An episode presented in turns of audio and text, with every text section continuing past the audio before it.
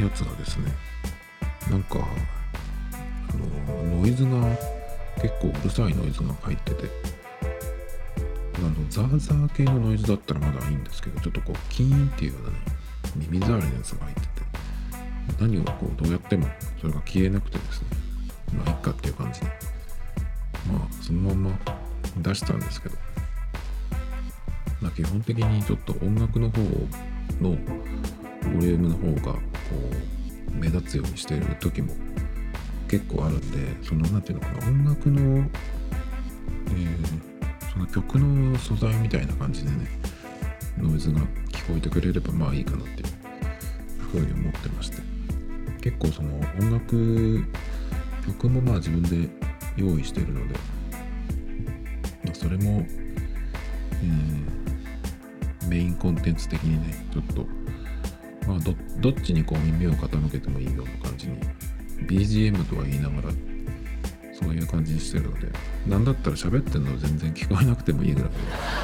の感じでちょっとそのぐらいのボリューム調整してる時もあるんですけどあのうちの近くに最近あの新しいコンビニが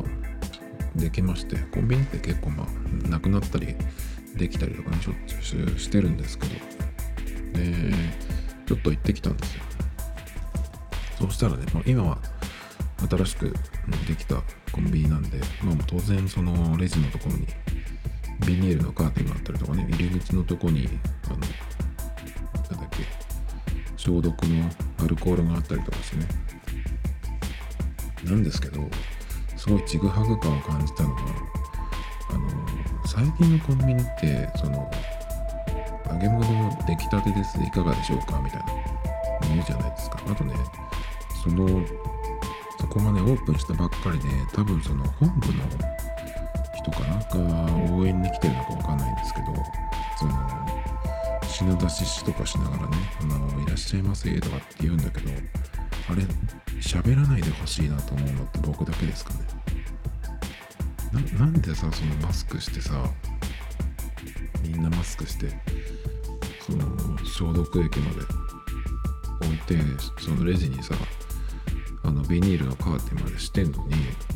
なんで喋るかなと思うんだけどね。その必要ないことを。結構その辺言う人いないのかな？わかんないけど僕すごいだってよく言ってるその3密ってやつ？その密閉した空間？その風が流れてない屋内の密閉した空間でえっ、とまあ密着じゃないけどこう近寄らない。そしてなんだっけ？密集しない？でそれもあるけどその向かい合って喋るっていうのが良くないとかっていうそれもなんか飛沫感染になるからっていうことでそのマスクもしてビニールのカーテンもしてっていう風にしてるんだけどなのにさそのうろうろしてるさうろうろって言ってあれやけどその店内歩いてるさ人がその大きい声でさそんな喋るのって本当になんか変じゃないって感じがするんだけどね。いっぱいあるじゃないですか、まあ、コンビニに限らずそういうあのーいらっしゃいませマシーンがさ。昔柳原加奈子っていう芸人がそれのネタをやってましたけどそのアパレル店員ネタをあれがネタとして受けるっていうことがみんなそう思ってるから受けるわけじゃないですか。あれがもう古いものっていうふうになるぐらいにああいうのって本当にやめてほしいですよねまあこれからどうするのかね今多くの店は休業ですけど結構なんか世間的には5月の7日から再開みたいなムードが漂ってますけどどう考えてもそこにあのなんていうのそのターゲットを置くっていうのはおかしいですけどね 2, 2ヶ月1ヶ月ぐらい前から例えば都内も封鎖して電車とかもともちろん止まってっていう状態で今のその休業とかっていう風にしてるんだったらまだねあの5月の本当だったらゴールデンウィークのところが終わったところでまあ徐々に再開とかっていうのもありえなくはないかもしれないけど韓国なんかは手を打つのが早かったっていうのとだからあれだってねあの外出禁止とかせずに結構もう、えー、復活が見えてきてるとかって言ってますけどね。でも中国はなんかもう旅行に国内旅行に行って行って結構ごった返してるなんか映像がありましたけどあれはどうなんだろう。それをやったら同じじゃないのとは思うんだけどね。まあ、おそらく他の国は結構中国とも関わらないようにするんじゃないかなっていう感じはしますけどね。アメリカ韓国わかんないけど韓国も早いのかなそういうあの次のステップというか。アメリカとかヨーロッパはヨーロッパはちょっと頭おかしいからあのわかんないけどアメリカは絶対にそのもう二度とこういう風にならないようにっていうその社会をいろいろ変えていくんじゃないかなと思うんだけどそれを見ると日本はまだ何もしてない状態でただ単にこうお願いをねしてるだけっていうの状態でだからなんとなくねあのその5月7日から企業とかお店とかが再開するとどうなるかなとか考えてたんですけどあの大手はやっぱりその世間体を気にしないといけないからもしかしたら5月末までとかねとりあえず延長するのかなとか思うんですけど今ちょっと今日のニュースちらっと見たらその当然ねまあ5月、えー、6日までっていうその緊急事態宣言っていうのがを解除するのはまあ無理だっていうことで、えー、延長っていうようなねのがようやく出てきたっていう感じでねもう本当だったらもうこのぐらいの感じ、まあ週明けぐらいにはまだ発表してないと遅いと思うんだけど、5月に入ってからそれを判断するみたいなね、また遅い感じでやってるんですけど、もしだけど、その、えー、5月末までとかね、その大手はやるとしても、中小とか個人のところはそこまでやってられないから再開するっていう感じになるのかな。パチンコ屋が、えー、そのままやっててあれだって別に禁止じゃないから別にやるのは自由じゃないですか。行くのも自由だし好きにすればいいと思うんだけど。死ぬ人は死ぬだけだからね。だからそのまあ中小とかはねその5月7日から再開とかっていうところが多いんじゃないかなとかなんとなく思ってますけどじゃあそうするとどうなるかっていうことなんだけど当然今ってその、えー、国内の移動が自由だから、えー、もし東京が、えー、緊急事態宣言を、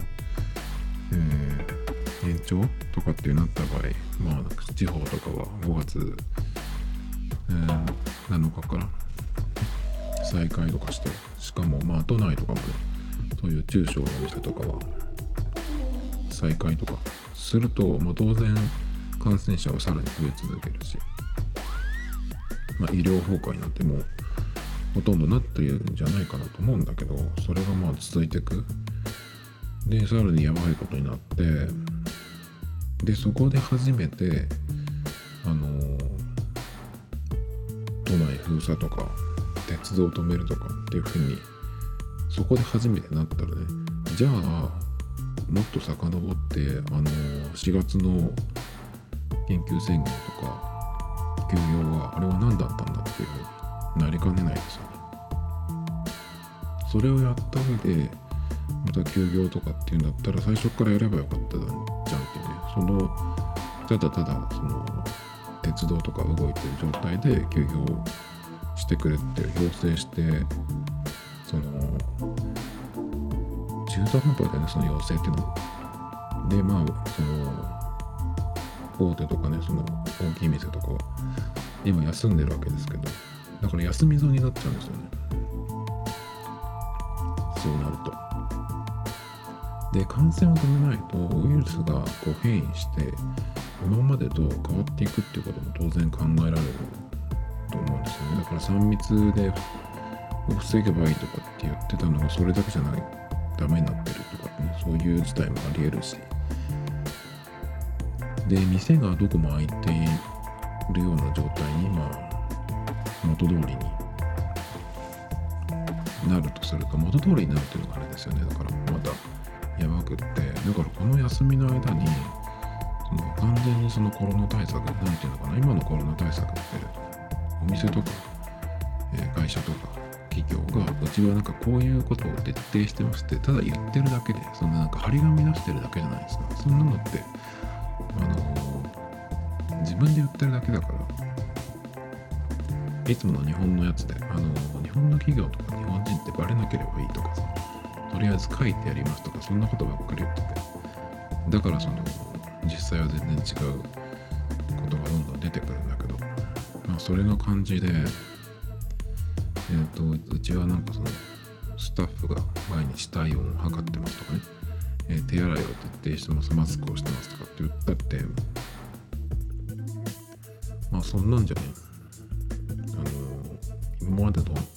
今までのそのウイルスが広がるっていう仕組みのまま再開してるだけなんでそれじゃあねどんどんどんどんこう感染が広がるだけだと思うんですけど。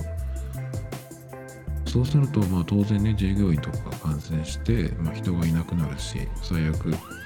そこで死者が出るとかっていうことになると思うんですけど。でそうなった場合あの今もし、まあ、もうすでにそういうところがお店とかあのいくつもあるみたいですけどそれでもその企業はそのことを隠して営業を続けると思うんですよね。どこだっけ？千葉かどっかのホトレットとか。イオンかどっか。でもその従業員が感染してたけど隠してたみたいですね。でそうなると当然まあどんどん感染拡大するし、まあ、もしくは、まあ、それがこうバレるか。でそういうこう懸念を持たれるのが広まるとまあだけど5月7日から再開したとしてもね、えー、店を開けてても同じようにほとんどま人が来るかどうかっていうとまだ分かんないんですけど、まあ、今の日本人はバカな人がいっぱいいるから行くだろうけどどっちにしてもまあ、えー、人が来ないかそれか同じようにやってさらにこう感染して人がいなくなる出れなくなる、まあ、死んでいくとかっていう感じになってねどんどん潰れていくのかなって思いますけどね。でそうなると海外からは日本やばいっていうのが分かるので、まあ、5月に再開したとしたらもう5月中にねこの国でもう1年先にそのオリンピック延期っていうふうに今なってますけど5月の段階でもうこの国じゃ無理だっつって早々に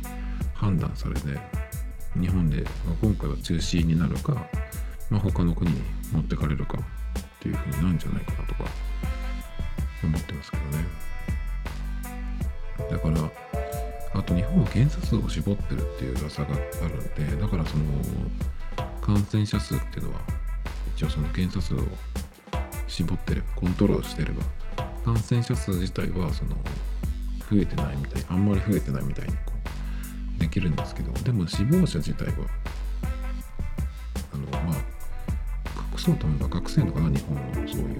いつもの感じわかんないけど死ぬ亡くなる人はまあなくなっていっちゃうの。でそうすると感染者数は、え少ないけど亡くなってる死者の数が増えていくっていう風になると死亡率が増えるんですよね。そうすると日本はやばいっていう風にますます海外に思われちゃうんでそういう数字が出ちゃうんでね。だからさらにその海外から見たら日本は危険な場所になるじゃないかなと思ってますけどね、まあ、何回もこれ言ってるんですけどだから3月に学校休校要請した時に鉄道も全部止めてればもしそこの段階でそこまでハードにやってたら5月のそのゴールデンウィーク終わりに再開できてたのかなってそれはまあもしかしたら現実的だったのかもしれないけど。ね、なぜそのまず東京を封鎖しないのかなとかね、本当に思いますけどね、本当にこう、よく、えー、飼育された社畜の人たちがこう自分の命より会社の命令を優先するっていう人ばっかりだからね、出勤する人間も減らないし、ね、でもそれだったら営業、店やってる人だったら開けといた方がいいと思うに決まってると思うんですよ。人が出てるんだったら、じゃあ店開けとけばさ、売り上げは減るかもしれないけど、ゼロにはならないじゃん。静岡もね、夕方なんかも、この間の平日かな。えっと、6時頃に街中を通るコースで走ってきたんですけど、夕方なんかもいつも通りの人通りでね、公務員の人が普通に退勤してるいつもの風景だったし、まあデパートは閉まってるんですけど、人通りはまあそんなに変わんなかったかなっていう感じがしますね。要請じゃ効かないっていうのはね、これで分かったはずだと思うんですけど、普通だったらね、強制するっていうことは、あの、法律でできないとか言ってるけど、じゃあ無理じゃないっていう。携帯片手に運転してたら罰則っていうふうに最近なりましたけど、それも相変わらず普通にいるじゃないですか。だからそういうものだと思うんですよ。その程度のことでも、その誰も言うこと聞かないんだから、要請なんかじゃ無理っていうね、なぜ早く気がつかないのかなと思うんですけど。で、静岡のそのニュースでもね、えっと、県内のパチンコ屋が、まあ、知事の要請を受けて、休業っていうかね、今の段階ですよ。今これ4月24日のニュースなんですけど、で、いつまでかっていうと、えっと、5月6日まで、25日から5月6日まで。だから、1週間ぐらい？かな？てかわからん、25。まあ10日くらいか。なんでこの段階で休業要請で受けて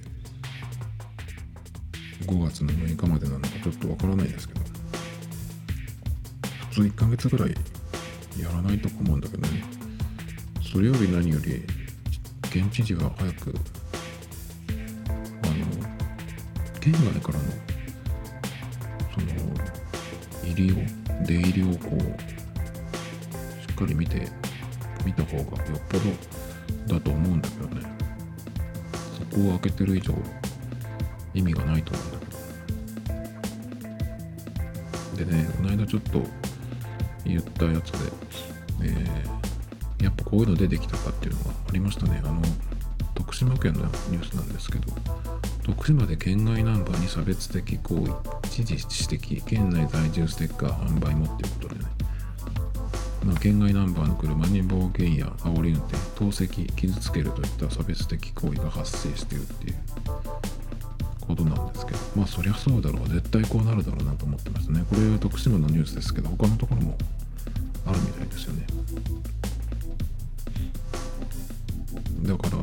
自由に出入りする、出入りできるってことはね、こういうことが起こりうる。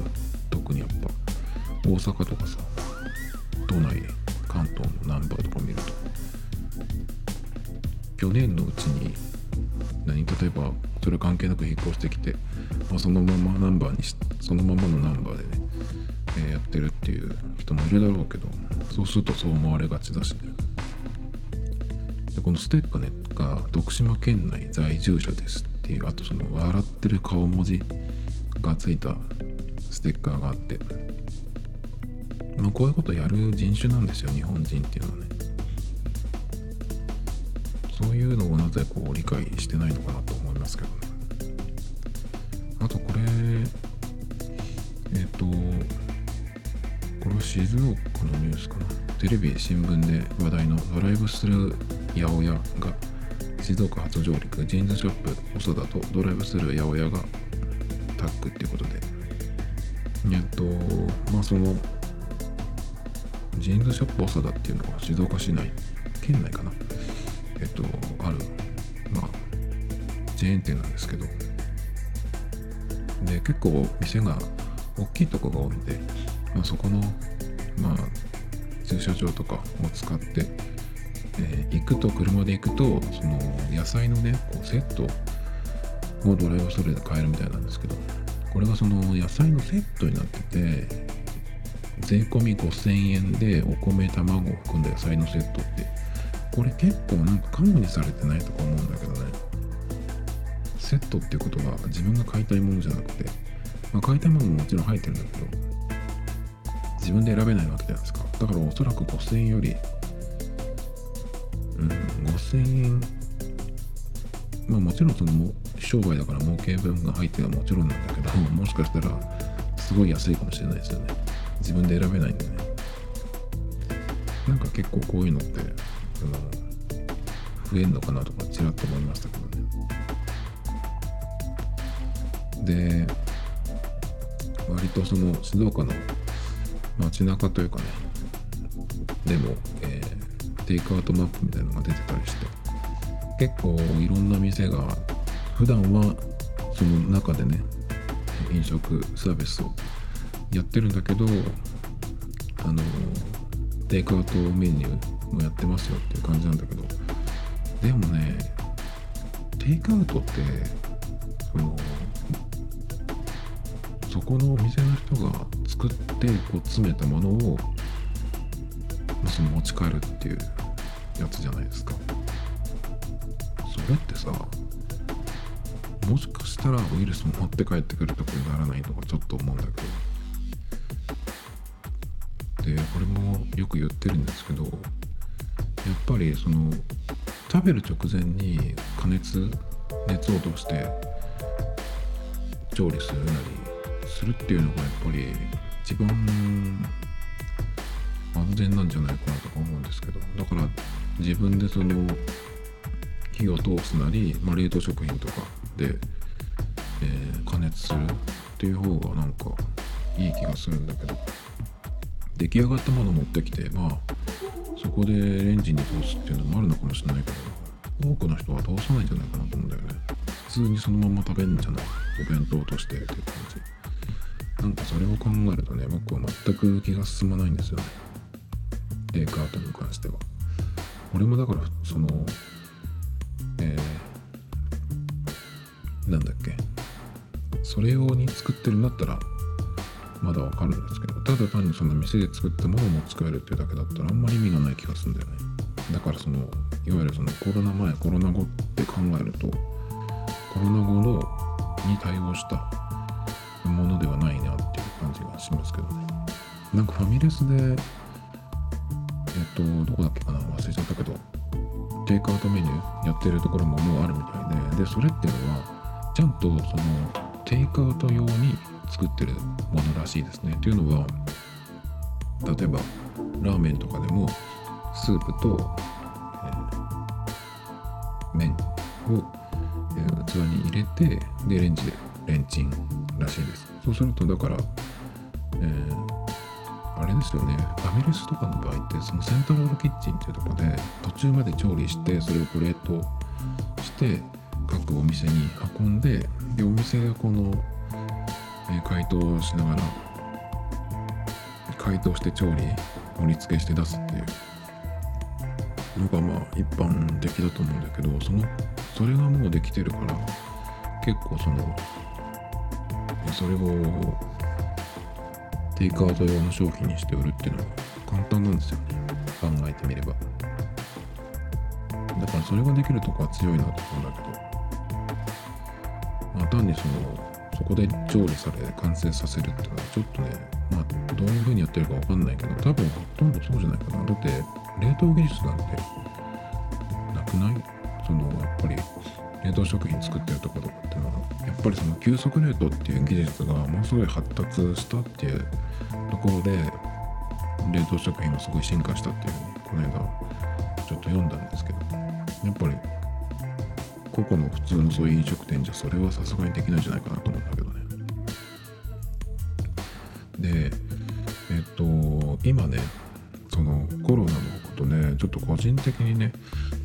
どうしようかなって思ってるのが一個あってそれが、まあ、車のことなんですけど僕はえっと車は所有してないんですが今はね。でどうしてるかっていうとたまにしか本当使うことはないんですよ。で車を使いたいって思うことは本当に用途があるっていうのは1年に23回あるかどうかですかね。そのぐらいなんでまあ普段は全然その車がなくても困らないんですよ。駅も近いし。周りに割と何でもあるしね。でまあ最近はあんまり Amazon とかで買い物しないけどすればまあ1日とかで来るし当然。だから別にその車がなくても困らないんですよね。だからだけどまあまずそのたまに車があった方が欲しいなっていう場合があるっていうのとあとはやっぱり運転しないとできなくなっちゃうと困るんでそれもってカーシェアリングの、え、サービスを、えー、会員になってね使ってるんですよ。で結構今ってそのそのなんだっけタイムズのカーシェアリングのサービスを使ってるんですけど今キャンペーンをやってて3月に始まったんですけどナイトパックって言ってまあそのタイムズのカーシェっていうのはいろんなその、えー、な何時間あじゃないやえっ、ー、と基本的には15分ごとにいくらっていうね、えー、料金体系で一番安い車、まあ、車のそのサイズというかランクによって3つぐらいに分かれてるんですけどベーシックミドルプレミアムっていうのがあってベーシックっていうのはこれとその小さめの車車種でいうと,、えーと、トヨタのアクアとかホンダのフィットとかああいうやつですね。でセダンとかワゴンとかになってくるとミドルクラスになってくるんでちょっと料金が上がるんですけど。で15分ベーシックっていうランクの車だと15分で200円くらいかな。200 216か208円かちょっと忘れちゃったけどまあ大体そのぐらい。なんですよ。なのでまあ1時間借りれば、まあ、1000円しないっていうぐらいでまあ使いたい時にそのぐらいのこうちょっと借りるとかっていう用途でも使えるんですね。だから僕みたいにあの忘れないようにあの運転できないように、まあ、1ヶ月に最低1回は運転しとこうとかっていうぐらいの感じの人には結構ありがたいサービスなんですけど。でその今15分単位でっていうふうに言ったんですけどえっ、ー、と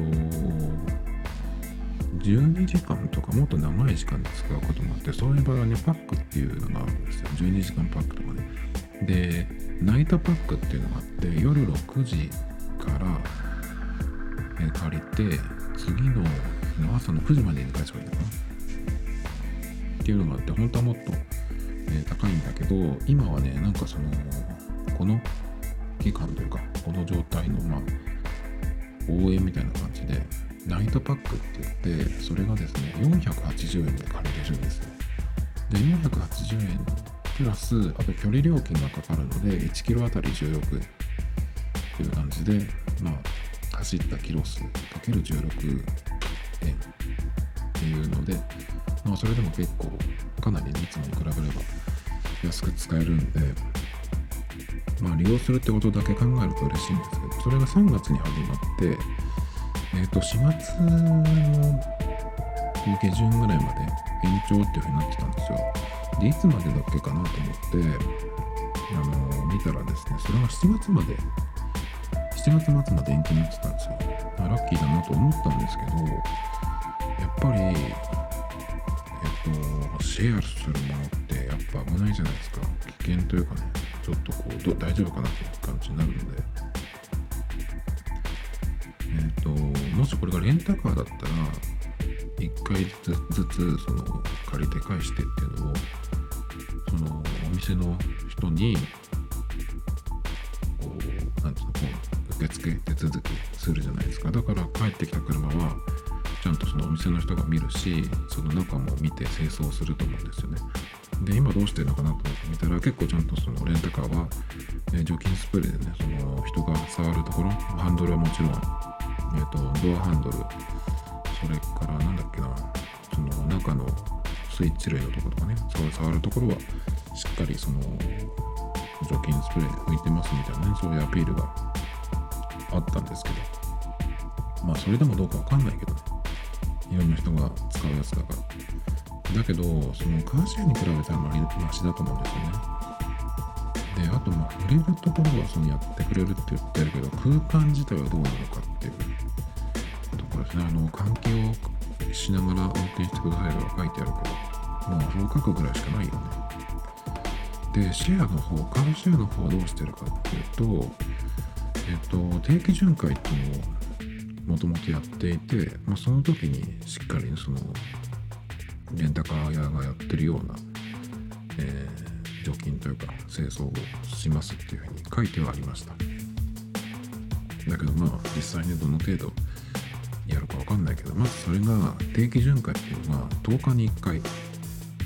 なんでえっとほとんど利用者側からすると意味がないんですよ。だって前の人が乗ってたもうそこで。自分で何かするしかないじゃないですか。で自分で一応できるように車内にスプレーボトルが2種類あってで1種類はもともとそのコロナ云々の前からあったんです。そのシートの除菌シートのそのファブリーズみたいなやつかな。こいつもあったんですよね。でさらにそのまあアルコール除菌というかその効果がありそうなやつを今追加してあるっていうことなので、えー、社内にねそのスプレーボトルが2種類あるのでそれでやってもらってもみたいな感じなんですけどだけどその時間単位で予約して借りてるので掃除してる時間で利用時間減るじゃないですか。それはもうなんかおかしな話だなっていう。だって15分単位でお金がその、まあ、発生するというかまあ2時間なら2時間で借りてるんでその中もえ何分をその掃除に費やすんだっていうところもあると思うんですけどだから結構まあ現実的実的には何もしないでその乗り回すっていう感じでしかないんですよね。でさらに静岡に関してはえー、市内そう駅周辺、まあ、新幹線が止まる駅っていうのもあって駅周辺にステーションというかその車が置いてあるパーキングが多いんですよ。タイムズのパーキングに置いてあるんですけどそのカーシェアの車が置いてある場所をステーションっていうふうに言ってましてそのステーションがね駅周辺に多いんですよね。で平日なんかは法人会員が結構多いんですよ。で法人っていうことは、まあ、会社員が使うわけででそういうのに乗ってこう生かされる人っていうのは大体まあまあ、今はまあ業種によっては休みになってるかもしれないけどその休みになってないとこもあるんじゃないかなと思うんですよね。だからそこの、えー、休みになれない人たちっていうのはこう出勤させられてるっていうことで、まあ、そういう人がこうウイルス巻いてるっていう感じがしちゃうんでね。そうするとまあ、そのガーシアの車はますます使えないなというふうにちょっとこう判断しちゃいますよね。この間も、えーと、静岡で感染した人は静岡から日帰りで東京に車で2人で行って、えー、日帰りで帰ってきて両方とも見事に感染したっていうニュースがあったんでまさにねやばいじゃん車っていう感じなんですよね。だからもうどうしようかなっていうふうに考えてでカーシェアのシェアをやめてシェアの方を使うのをやめて必要な時だけレンタカーを借りるっていうふうに変えるしかないのかなと思ったんですね。そっちの方がまだその1回ごとにそのレンタカーのお店の人が清掃をねしてくれると思うんで。じゃあ仮にカーシェアをやめてとレンタカーにする？必要な時だけでレンタカーにするっていうとどう変わるかなっていうのをちょっと調べてみたんですよね。で、まあ比較の方法なんですけど、一番小さい車、そのコンパクトカーっていうのはあんまり僕は普段、まあたまには乗ることもあるけどあんまり乗らないです。どっちかっていうとミドルクラスでもうちょっと大きい車を借りることが多いんでそのミドルクラスでえっと比べました。で用途はいつもだったらそのちょっと練習運転しとこうかっていうやつはまあ2時間から3時間で借りるんですけどレンタカーの場合はまずそういう短時間の、えー、で借りるっていう借り方ができないんですよね。レンタカーの場合は6時間12時間24時間までっていう感じで、えー、その時間でね決めて借りるんですけど。なのでまあショートのその時間で比較するっていうのがレンタカーと比較するっていうのはちょっと無理なんでじゃあカーシェアの場合は8時間借りて、えー、まあ大体 100, 100キロぐらい乗ったっていう、えー、そういう前提で比較しようかなと思います。で、えー、ガソリン代もがどうかとかね利用できる時間帯とかねまあいろいろこう見ていくとですねまずはやっぱり時間とその料金が違うんですけどカーシェアの場合はさっきも、えー、話した通り15分ごとっていう料金体系とあとまあパックがあるんですけど今、えー、その比較比較の仕方で8時間乗って、まあ、100キロ走ってきたよっていう感じにしようかなと思いますね。そうするとミドルクラス、えーと、タイムズのカーシェアでミドルクラスの車を借りてえっ、と8時間かな、えー、使ったとして8時間だとねえっ、と12時間までという計算なのかな確か。そうすると、えー、8700円ですね。これはあの、え、保険みたいなのも入れるんですよ。それが300何十円なんですけどそれも込みでえ、12時間ぐらいまで乗れるっていうやつにするとミドルクラスで8700円。で距離料金が1キロあたり16円なので100キロ乗ると1600円ですか。で8700円と1600円足してでそうすると1回あたりが1万300円になりましたで同じそのタイオンズの、えー、カーシェアじゃなくてレンタカーの方で、えー、見るとですねこっちの場合は6時間20 6時間12時間24時間までっていうのがま基本的な借り方なんで12時間までっていうふうに、えー、してですね車種車種がね何にしようかどれがいいかなと思ったんだけどえっ、ー、と多分借りるんだったらそのまあ、いつもカーシェアで借りてるやつの感じだとこの辺かなっていうのが3台候補があって、えアクセラの S、えっと、これはセダンとか、まあ、ハッチバックのやつですね。それと CHR っていう、まあ、トヨタの、この間、えっと、カーシェアの方でちょっと3月に借りて初めて乗ったんですけど、結構良かったです。で、それも、えっと、レンタル、レンタカーの方にあったんで、それとあとプリウスね。この辺かなっていう感じがして。でみんなちょっとね値段が違うんですよその車種によって。でアクセラ S が一番安くてえっ、ー、と6時間じゃない12時間借りてあと借りると6336円かな。でその保証サービスっていう、まあ、保険みたいなやつに入ると一番いいやつに入ると2200円ですねプラス。でレンタカーの場合はガソリンを満タンにして返さなきゃいけないんですよね。なのでもともと借りた時には満タンになっててで一応100キロ乗って帰ってきたっていう感じにするんですけど、まあ、半分減るってことはないと思います。100キロで。えっ、とねカーシェアの場合はどうしてるかっていうと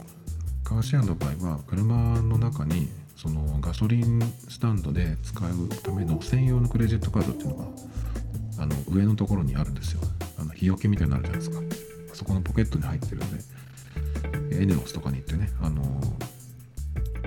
満タンにしてくださいとかって言ってそのカードを渡して、えー、そうすればまあ自分でそのガソリン代を出すわけじゃなくって、まあ、それでね決済をしてもらえるんですけどでたまにだからその自分が乗った時に半分以下とかになってたらそのやってくださいねっていうことに一応なってるんでまあたまにやるんですけどそうすると、まあ、半分くらい減って半分弱とかに減っていってそこで、えっ、とレギュラー満タンにしてもらうと大体まあ3000円台4000までいかないと思う。3000円は何百円かな？だった気がするんですね。でも満タンのところから、まあ、普通のその日本車を乗って100キロ乗って帰ってきてもえっ、とそこまでガソリンは減ってないはずなんで、まあ、仮に2000円っていう帰りにねスタンドに寄って満タン満タンにしてもらって2000円いかないんじゃないかなと思ったけどわかんないけどまあとりあえず2000円で計算しました。なのでさっき言ったその、えーアクセラ S を12時間12時間借りて6336円。そして保証の、えーサービスを入れて2200円。で2000円のガソリン代を入れると1万436円。ささっきのがカーシェアのが12時間ミドルクラスで借りて距離料金入れて1万300円だったので。まあ大体これだと同じくらい。で車種が変わるとちょっと変わります。CHR っていうこれはカーシェアでミドルクラスであるんですけどこれと全く同じやつを、えーレンタカーの方で借りるとちょっと高くなって8272円プラス保証もちょっと高くなって2530円ですね。でガソリン代は同じ2000円にすると1万2800円なんでちょっと2000円2500円か。高くなりますね。そしてプリウスもあったんで一応プリウスも計算したんですけどプリウスの場合は12時間借りると7480円。で保証が2530円でまたガソリン代を2000円入れると1万2010円ってことなので、まあ、12時間借りると2000円から2500円ぐらいレンタカーの方が高くなるんですよね。でレンタカーのまだ借りたことがないんだけどえっ、と結構ねいろいろこう見ていくと細かいというかめんどくさそうな感じのところがあって例えばその、まあ、12時間で借りましたと。で、まあ、早くその用が済んだので早く返すっていうことももちろんできるんですよ。で早い場合はその多分1時間単位とかかな。とその分返却お金がね返ってくるっていうらしいんですけどただ条件があってその返却する場合っていうのは中途解約手数料っていうのが発生するらしいです。それを引いた残りをこう返金してくれるっていう感じなんだけど何その手数料っていう。そこがなんかもうちょっと嫌な感じがしてもうまずここでちょっと嫌だなっていう感じになってきましたね。で他にはねレンタカーじゃないカーシェアじゃなくてレンタカーにするといろいろそのカーシェアに比べてめんどくさいというか結構その使い勝手が悪いなっていうところが結構いっぱい出てくるんですけどまず予約に関してなんですけどカーシェアリングの場合はパソコンとかスマホからアプリで今どこの車が空いてるっていうのを見てですねそこから自分であの予約します。そうするとまあその予約がパッとこう終わるとまあ完成するとメールが来るんで、えーもう乗れますよというふうになるんでまあ車が空いてればすぐ乗れるんですよ。だけどレンタカーの場合は最短で30分前の予約だそうですまあもちろんだから人がね、えーと用意するっていうことなんでまあその辺はもうカーシェアとか仕組みが違うんでしょうがないですけど30分前に予約しなきゃいけないっていう感じですね。それからえっ、とカーシェアリングの場合は24時間いつでもあのー好きな時に好きな時間だけ乗って返せばいいんですけどレンタカーの場合はその営業所の営業時間内しか使えないんですよね基本的には。でその営業時間っていうのが、まあ、大体朝8時から夜8時までっていう感じですね。だから夜に使いたいってなったら使えないんですよ。さっきその今タイムズのカーシェアがえナイトパックのキャンペーンをやってて、えーそれが夕方の6時から次の日の朝9時までに返せばいいっていうやつで480円でプラス距離料金って借りれるっていうふうに言ったんですけどまあその時間では借りれないってことですよね。レンタカーだと。その時間に借りるとするとだからその日をまたぐってことでまあよりまた2日分借りるとかそういう風になるんじゃないかなと思うんですけど。でタイムズのカーレンタカーに関してはピッとGoっていうやつがあってピッとGoピッとGoデリバリーっていうのがあるんですよ。でそれは何かっていうとえっ、と予約をしておくとそのタイムズの他の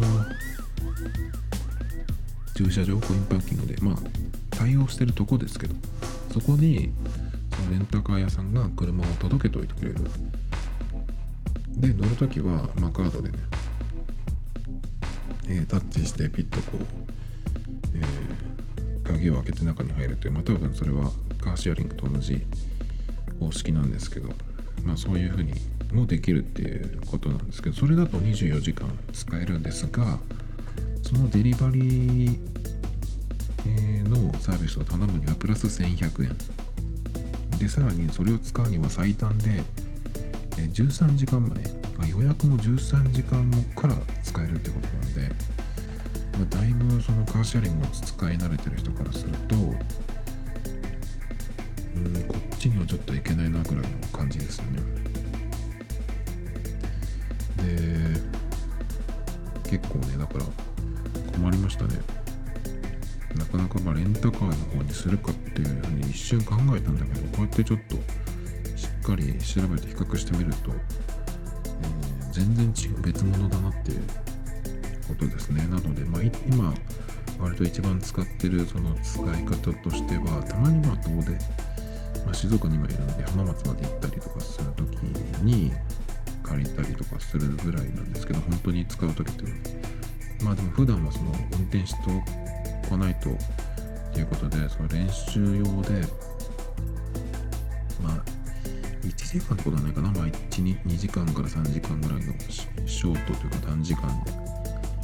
借りることが多いんですけど、まあそういう風に使えるのはカーシェアのみですね。レンタカーの場合は最短でも6時間。で、まあその早く返すこともできるらしいんですけど、解約手数料というのが発生するってことで、ちょっと嫌な感じですけどね。でまずそのレンタカーに関しては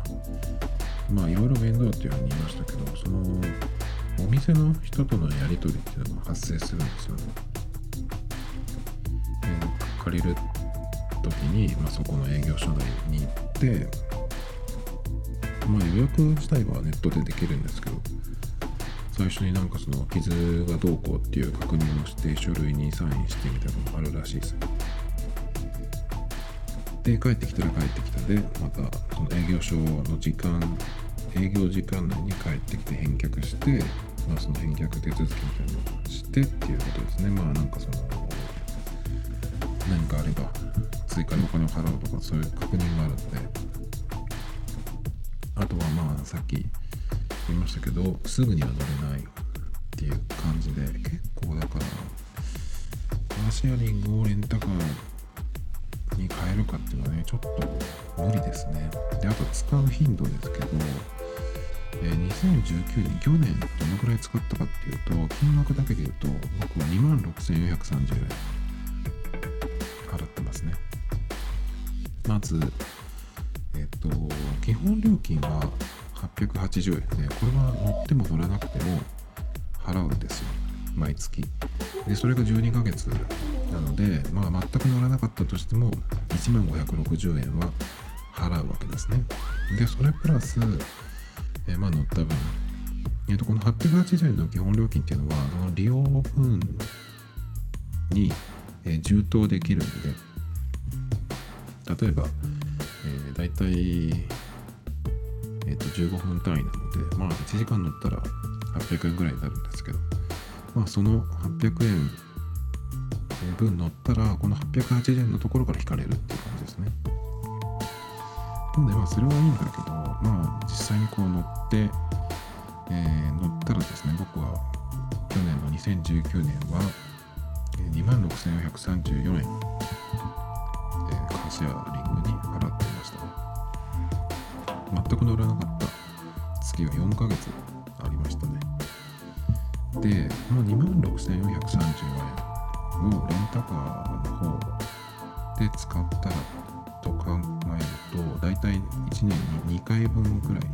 になるんですね。さっきそのやったやつでいくとまあ大体その12時間借りたとしてっていうやつだとまあ1万円ちょっとから1万2000円くらいとかになってくるざっくり計算して、えー、年に2回使うとレンタカーを借りるとそのくらいの金額になるっていうことでそれだともしレンタカーだけで運転っていうことになると1年の間に2回しか運転しないことになっちゃうんですよね。それだと結構なんか余計にダメな気がするんですけど。だからね今後どうしようかっていうのはちょっとまだ分かんないんだけど転カーシェアリングの車を運転してどうかっていうのはまだちょっと分かんないですね。でもそれで移ったっていう人はまあなんだろうな大ニュースとかになることはないだろうけどやっぱり人から移るっていうのもあるけど物から移るっていうのもあると思うんでね。やっぱりだから最悪うんまあどのぐらいで判断するかだけどこのえっ、ー、とカーシェアリングのサービスをやめて。車を買うかもうペーパードライバーになるかぐらいですかね。そうするとあれですね免許の更新の時とかにね結構困るんだよね。あのなんだっけそのあるじゃないですか。結構遠いんですよ。まあゴールド免許の人は警察署に行けばいいんですけど。そうじゃないとね。遠いとこまで行かなきゃいけないんでそういう時にこそ車が欲しいんですけど。まあそうするとカーシェアリングをやめるとするとペーパードライバーになるか自分で車を買うか所有するかねそうすると金額的にはもっと全然いくんだけど。まあ身の安全のことを考えたらね絶対そっちの方がいいに決まってる。だから自社自分の自家用車以外は使いづらくなる。じゃないのかな。まあタクシーなんか論外だけど。運転手がいようかいなかろうがねあのカーシェアリングと同じなんで。で利用者がもしカーシェアリングの方がそういう人が増えて利用者が減れば車の台数っていうのが減っていくしそうすればそのさっき言った車が止まってるステーションもね減るんでね。どうなるのかなっていう感じですけど。でも車の需要自体は絶対増えると思うんですよね今後。だけど今車が持てないから何ていうのかなそのそういうサービスを使ってるっていうのもあるしだから法人会員が多いっていうのはそこを自家用車を持てないからじゃないかな。持たないっていうよりも持てないんじゃないかなっていう感じがするんだよね。まずその車のえー、ー、なんていうのその車自体を買わなきゃいけないし保険もあるし駐車場どうするんだっていうところもあるじゃないですか。そうすると結構な負担になるんで。まあ今って結構そのバブルないけど景気が良かったっていうところで、えー、そういうことができたと思うんですけど今度はねそれが無理になってくるんで結構まあ積んでくる会社はいっぱいあると思うんだけどね。でもう一個ねそれで思ったことがあってえっと車だけじゃなくて家とかもねその何ていうのかなこの人だったら大丈夫。もう知らない人と会うから危ないわけですけど普段一緒に住んでる人だったらとかってよく言うじゃないですか。だったらこの人だったらっていう人とこう、まあ、一緒に住むとかね車も一緒に使うとか。そういうふうに、ま、常に、えー、共有してるっていうふうにするんだったらまあいろんなものをねこう持ちやすいのかなとか一瞬思ったんだけどでも常に一緒に行動してるわけじゃないと思うんですよね。まあ今後社会がおそらくどういうふうに変わっていくかわかんないけど日本はきっと遅いだろうけどね。えっと普通に考えたらオフィスとかがなくなり駅もほとんど使わなくなって電車に乗らない。車で自分の車で移動もしくは歩く。チャリとかね。っていう風になると思うんだけどだからその仕事のスタイルがどうなるかにもよるんだけど常にだから本当個人のスペースが何にしろ家にしろ仕事場にしろ個人のスペースっていうのが、必要になるのかなっていう。感じですかね。だから常にその例えば、えーまあ、信用できるこの人だったらってさっきちょっと言いかけたんだけどもうそれで、えー一緒に住むとかね、まあ、すぐ結婚するとかさそういう人がなんとなく増えるのかなとか思うけどでも同居したところでやっぱりお互いのその別々の行動っていうのがあるのでそうするとまあどっちかがどっちか大丈夫だけどどっちか感染しちゃうっていうことがありえるんでやっぱり一人のスペースになるのかなとか思っちゃうんだけどね何でもかんでも個人用っていう風になるのかな。まあ車に関してもねちょっとどうしようかなっていうのは、まあ、考えもんですけどねやっぱ買うしかないのかな。としたらっぱり E クラスのクーペか GLE とかかな Tomito Times Podcast. This program was broadcasted you Anchor FM.